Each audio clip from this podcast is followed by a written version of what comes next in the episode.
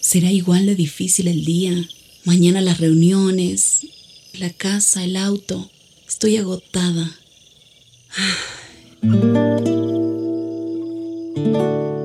No importa cuántas cosas me hayan angustiado hoy. Me acercaré a Él porque Él tiene descanso para mi alma y mi mente. Cuando mi corazón está tranquilo, puedo escuchar su voz en quietud y confianza. Mi fortaleza está en descansar en Dios.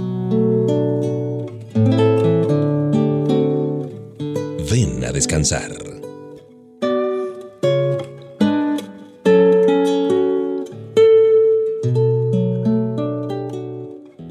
Es tiempo de descansar. Gracias por aceptar nuestra invitación. Aquí estoy para hacerte compañía en los eh, próximos minutos a través de HCJB. Un abrazo para ti de Mauricio Patiño Bustos. Yo creo que tú has eh, escuchado esa imagen jocosa del viejo estereotipo del hombre que nunca quiere detenerse para pedir una dirección. Y esto me ha pasado muchas veces a mí.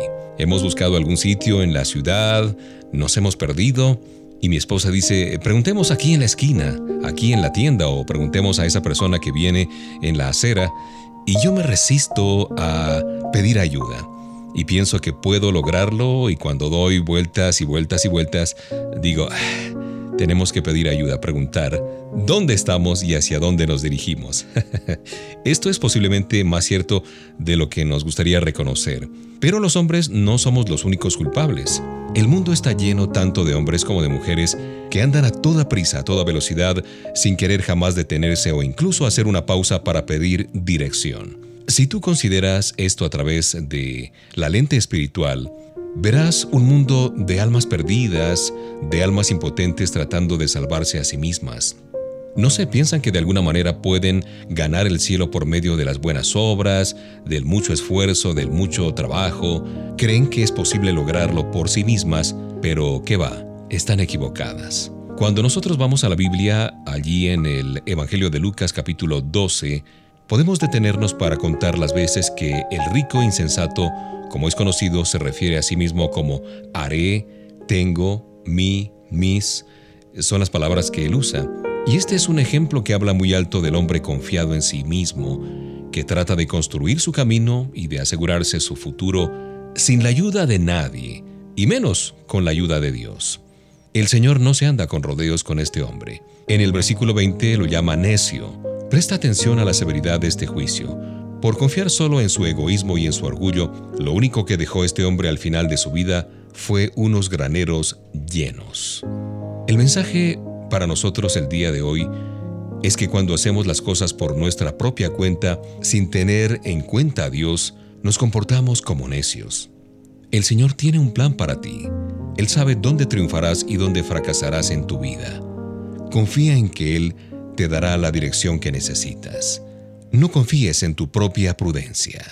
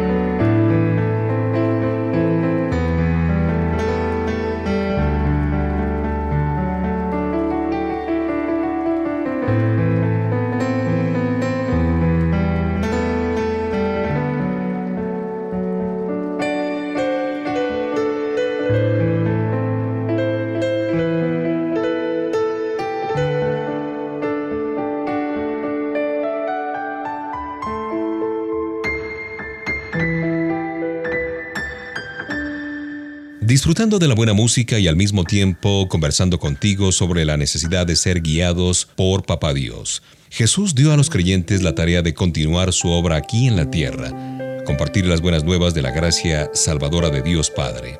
Claro que obedecer este mandato no es fácil cuando nos encontramos con personas cuyo estilo de vida nos resulta mm, desagradable. Siempre nos hace sentir mejor cuando damos nuestra amistad a quienes comparten nuestros valores, a quienes comparten quizás nuestras aficiones, algunos pensamientos, pero un hombre o una mujer que estén perdidos pueden ser llevados a la restauración por medio de un amigo o un conocido cristiano. Jesús se relacionaba con personas a quienes la sociedad evitaba, comió con publicanos y dio su compasivo mensaje de esperanza a una mujer adúltera. Y a todos, tanto discípulos como fariseos, el Señor les dijo, no he venido a llamar a justos, sino a pecadores. En el libro de Proverbios 29, 6, el pecado es comparado con un lazo que atrapa a sus víctimas. Con la desesperación y la confusión como sus compañeros constantes, el cautivo del pecado no conoce el camino que pueda llevarlo a la libertad. Pero los creyentes, quienes hemos confiado en Jesús como nuestro Señor y Salvador, sí conocemos ese camino, o deberíamos conocer. Así es que debemos compartir el mensaje como lo hacía Jesús. Ustedes que son espirituales, restauren con espíritu de mansedumbre, decía Jesús. La palabra griega traducida como restaurar tiene que ver o se refiere a la colocación de los huesos, un proceso muy doloroso. Por lo tanto, Debemos decir tiernamente a hombres y mujeres que Dios les perdona, que Él es misericordioso con los pecadores y que podrán tener la ayuda del Espíritu Santo para vencer todas las tentaciones. Si Jesús de Nazaret estuviera hoy aquí en la tierra, estaría ayudando a los necesitados, a los que están presos de vicios y a los que son maltratados.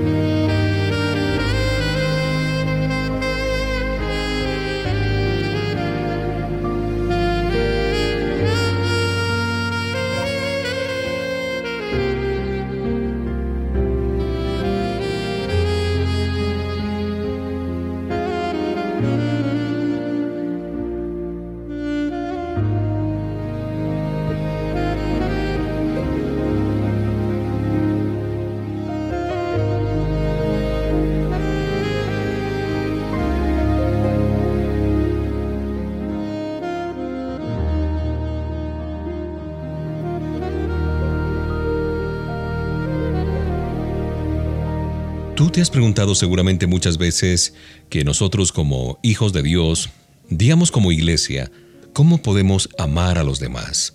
Se escuchan historias tristes de cristianos que creen que sus decisiones pecaminosas de pronto hicieron que la iglesia los abandonara o les diera la espalda.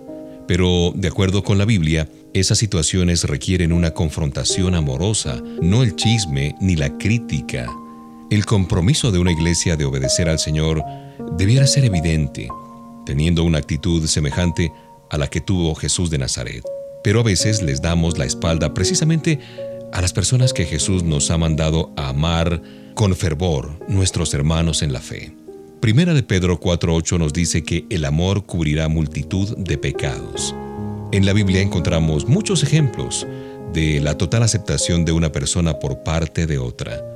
Por ejemplo, el padre del hijo pródigo lo recibió con los brazos abiertos en vez de regañarlo o darle un sermón que el joven se merecía, claro que sí. Una adúltera habría muerto a los pies de Jesús si él la hubiera condenado en vez de perdonarla. Y tú y yo estaríamos camino al infierno si el Señor no hubiera intervenido en la cruz. Jesús nos amó con todas nuestras fallas y nuestros defectos y nos ha mandado a hacer lo mismo. Y de verdad que nuestra perspectiva cambia cuando el Hijo de Dios vive dentro de nosotros. Pudiéramos decir que a través de esa lente especial de Cristo Jesús, veremos al mundo y a las personas como Él las ve. Vemos al hermano o a la hermana en la fe como personas necesitadas de mucho amor, de mucha compasión, de redención y de restauración. En vez de alejar a los creyentes atrapados por la desobediencia, por el pecado, atraigámoslos de nuevo a la vida de la iglesia, a esa confianza, a esa intimidad con Jesús. Hablemos claramente de su pecado, claro si el Espíritu Santo nos guía, y sobre todo oremos por aquellas personas. Con el amor de Cristo podremos rescatar a un hermano caído. Te invito para que en este momento mientras suena la música pienses en eh, dos o tres personas de tu iglesia, de tu congregación que necesiten ahora mismo una oración muy especial para que el Señor restaure su vida.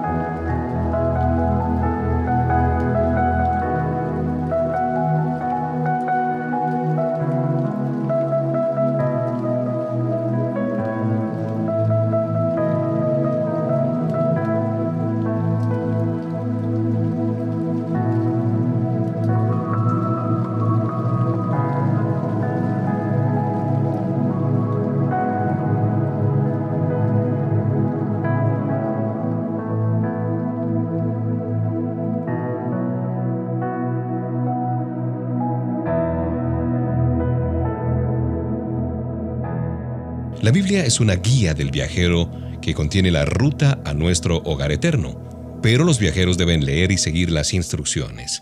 Hay quienes dicen que irán al cielo por su moralidad, por sus buenas prácticas o incluso por creer que Dios existe, pero esos caminos terminan en muerte.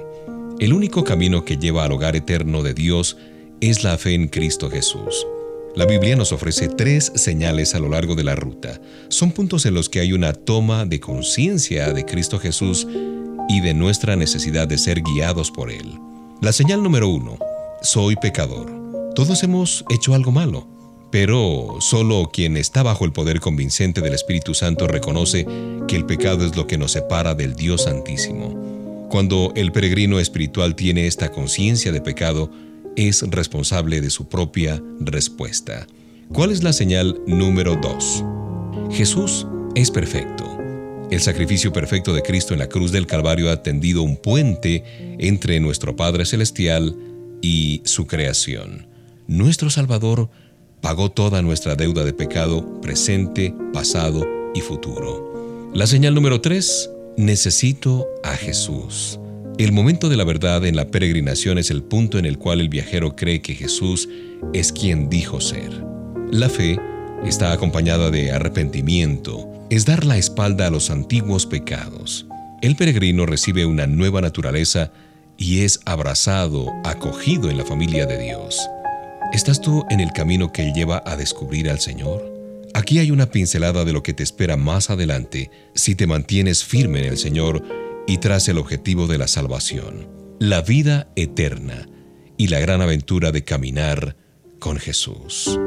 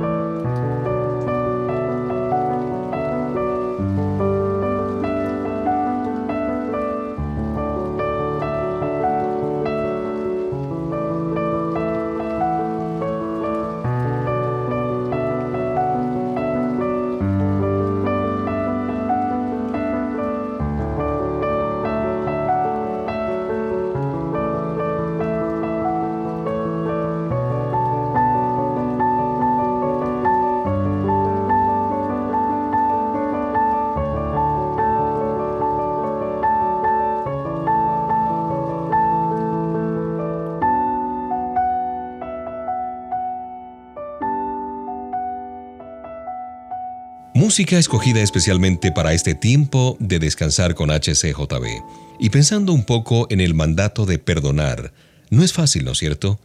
La misericordia se entiende mejor cuando la hemos experimentado dándola y recibiéndola. La verdad es que no podemos comprender el alto precio de darla antes de perdonar a alguien que de pronto nos hizo algún daño o nos causó una profunda herida. A pesar de lo mucho que anhelamos recibir esa misericordia, nuestra naturaleza humana lucha contra el darla. Por eso hay una advertencia en el Padre nuestro. Dios no perdonará a quienes no perdonen a los demás. Jesús no está diciendo aquí que un espíritu no perdonador nos quita la salvación, porque cuando lo recibimos a Él como nuestro Señor y Salvador, nuestra deuda de pecado fue pagada en su totalidad. Pero aún los creyentes no harán a veces lo correcto. Aunque esas faltas no constituyen un peligro para nuestro destino eterno, para nuestra salvación, pues sí estorban nuestra relación con Dios. Pensemos un poco en nuestra conexión con Papa Dios como una especie de tubería que puede ser obstruida por el pecado. Entonces nuestras oraciones no pueden subir y las bendiciones de Dios no pueden descender. Por eso los hijos de Dios debemos hacer de tiempo en tiempo una limpieza espiritual mediante la confesión y el arrepentimiento del pecado. Ojo que estoy hablando de la cuestión espiritual, confesión y arrepentimiento del pecado. Un espíritu de resentimiento hacia otra persona va a obstruir nuestra comunión con Papá Dios. Cuando tenemos enojo en el corazón, sacamos al Señor del lugar que le pertenece en nuestra vida. Además, los pensamientos negativos van a invadir otras áreas y afectarán lo que pensemos, lo que digamos y lo que hagamos. Entonces cuando más necesitamos de la ayuda del Señor o de su consuelo, debemos estar a cuentas con Él, perdonar a aquellos que nos han hecho daño para que su espíritu se mueva libremente en el nuestro.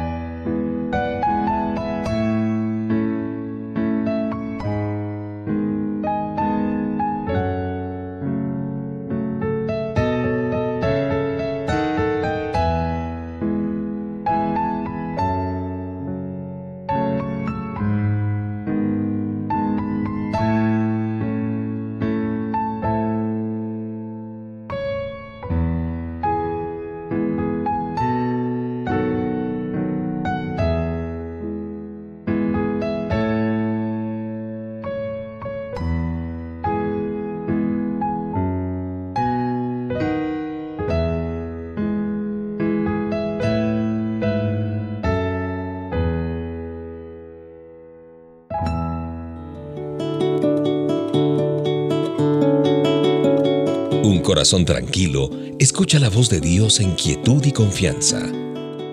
Ven a descansar.